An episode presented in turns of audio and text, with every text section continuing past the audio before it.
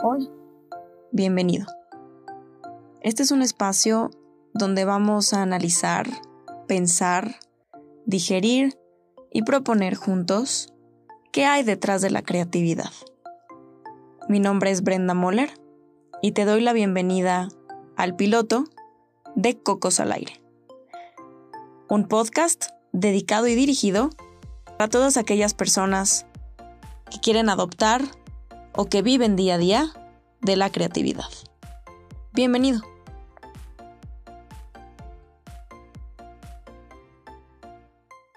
Bienvenidos amigos, estamos felices de iniciar esta aventura juntos.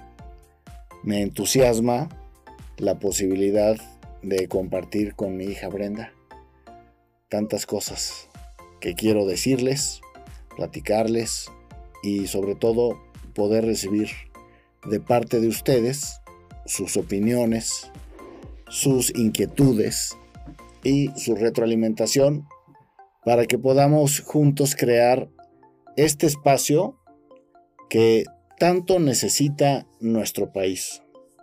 México, que por tradición ha sido un país lleno de iniciativa eh, creativa en su folclore, en su expresión artística, en su gastronomía, en su forma de innovar en tantas áreas, pues creo que merece un espacio donde podamos invitar a creativos de todo tipo, porque buscamos romper tabúes como el que dice que los creativos son esos seres que se encuentran confinados en las agencias de publicidad, en las agencias de arte, y que solamente eh, las personas dedicadas a, los, a las artes plásticas,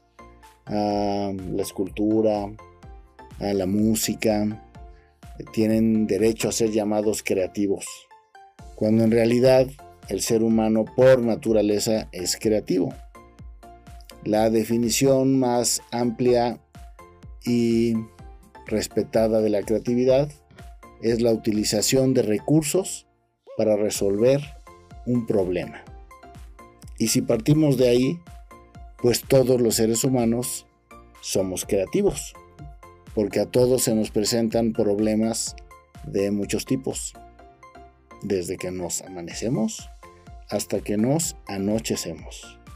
Y usamos los recursos que tenemos disponibles para resolver ese problema. Así es que Brenda, la creatividad es un tema que traemos construido en el sistema natural y nativo del ser humano. Así es que bienvenidos a Cocos al Aire y estaremos presentando y compartiendo a personas de diferentes áreas, diferentes actividades, profesiones, para que nos digan cómo aplican la creatividad en sus respectivos campos. Bienvenidos a Cocos al Aire.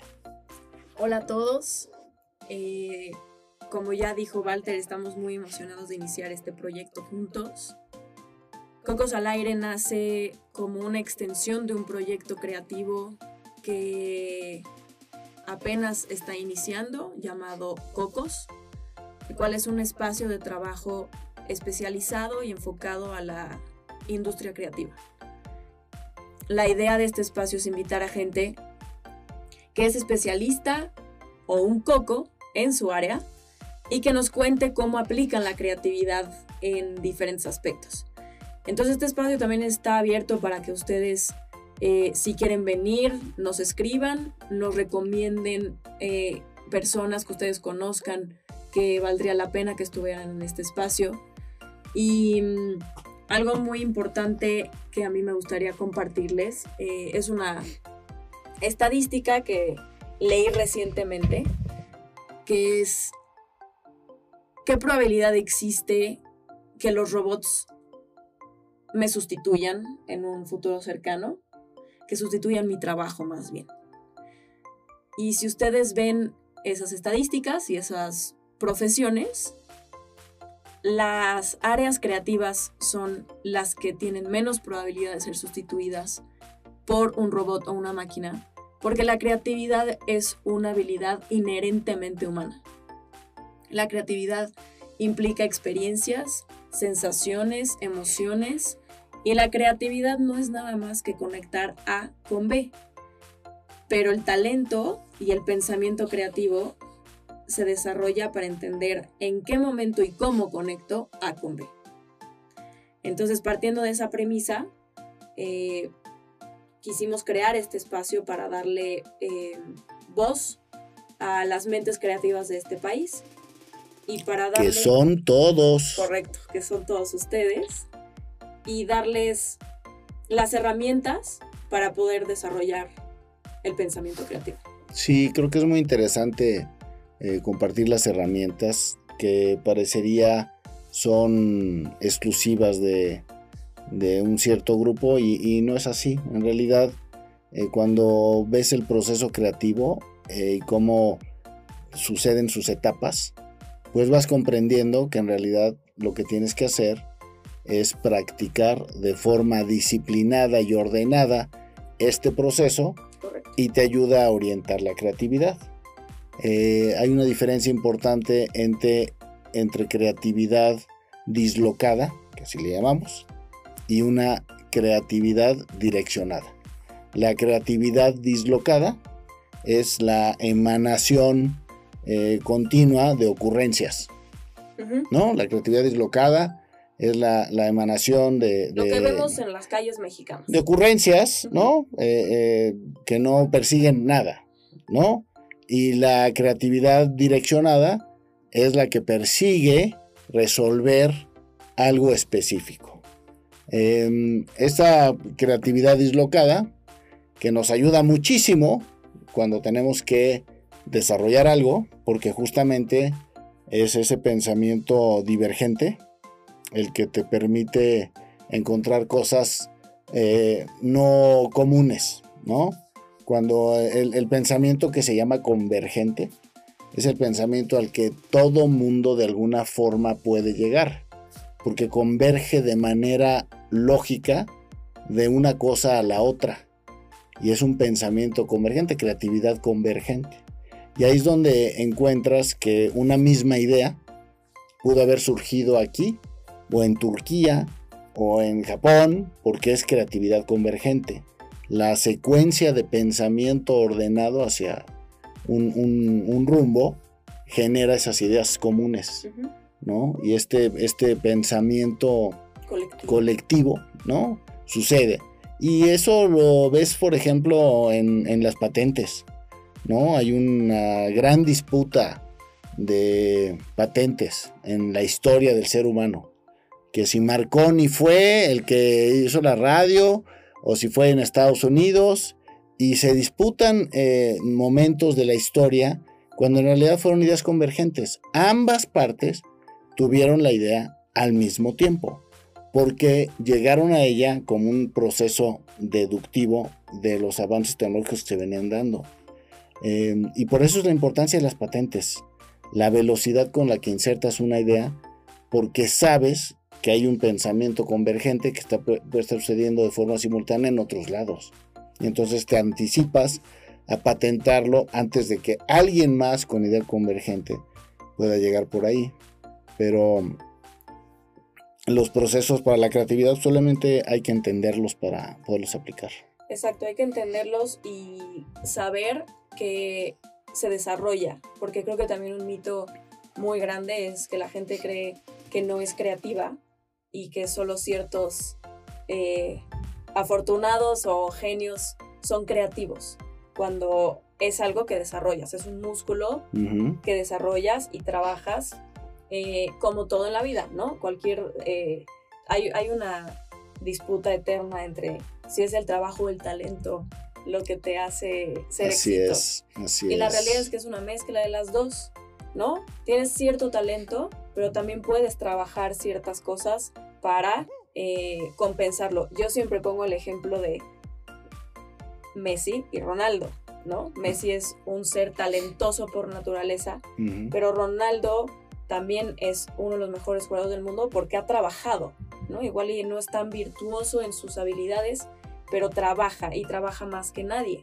Y entonces ahí compensas eh, el- lo, lo innato, ¿no? Y yo creo también que hay cierta actitud en el mundo creativo también, un poco de intocables, ¿no? Hay ciertas personas que son creativos, que también creen que son muy talentosos y no lo trabajan más o no lo trabajan distinto, ¿no? Que creo que tiene que ver un poco con el, el Bueno, mira, si, si tenemos cierto nivel de respeto para alguien como Einstein, que creo que ahora que está de moda esta foto del hoyo negro, sí, ¿no? Que nos trae a todos eh, cautivados, porque está eh, reconfirmándose la teoría de Einstein cuando demostró que la luz pesa, ¿no? Y, y bueno, en un, en un nivel de, de intelecto como el de Einstein, él insistía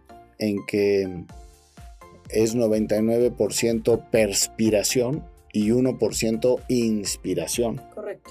Eh, y si en alguien que estaba dedicado a encontrar matemáticamente cómo resolver algo, pues obviamente lo que te dice es todo este trabajo que tiene que haber antes de que suceda ese proceso de iluminación.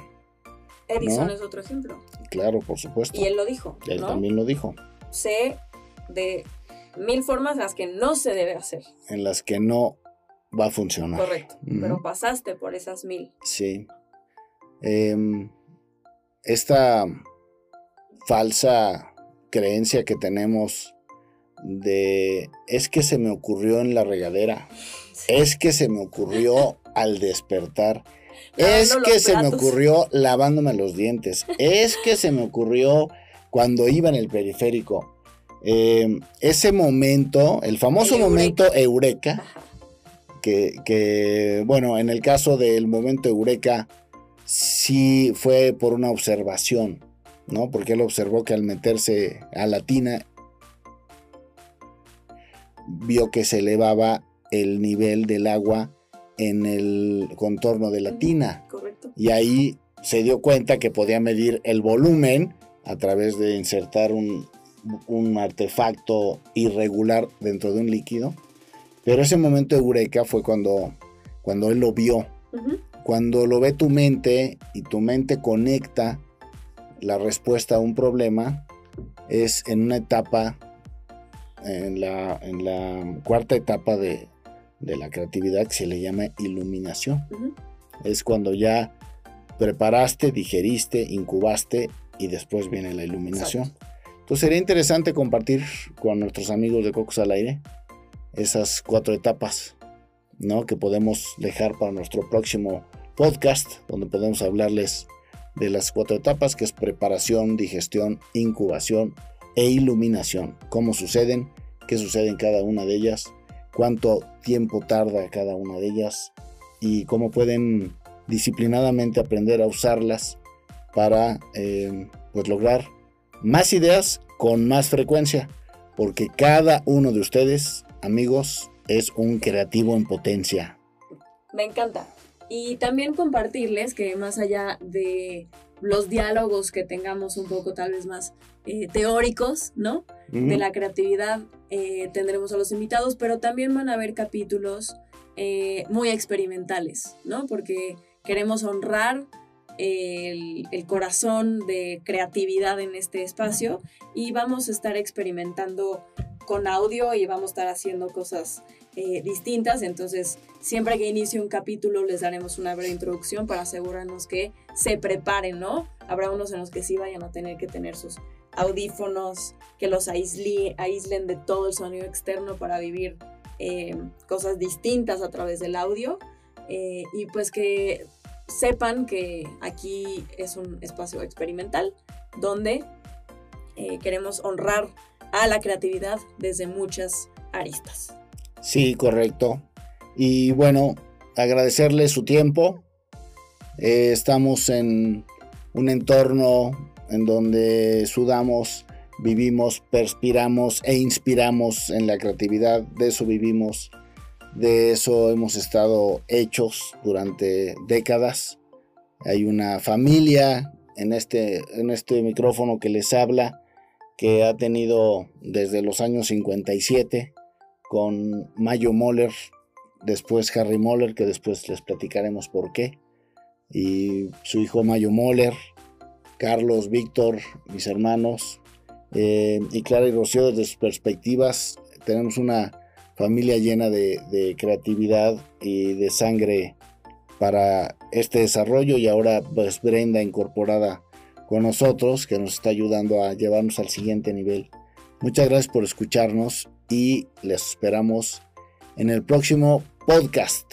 Cocos al aire. Este fue el primer piloto de Cocos al aire. Bienvenidos y nos escuchamos de aquí para adelante.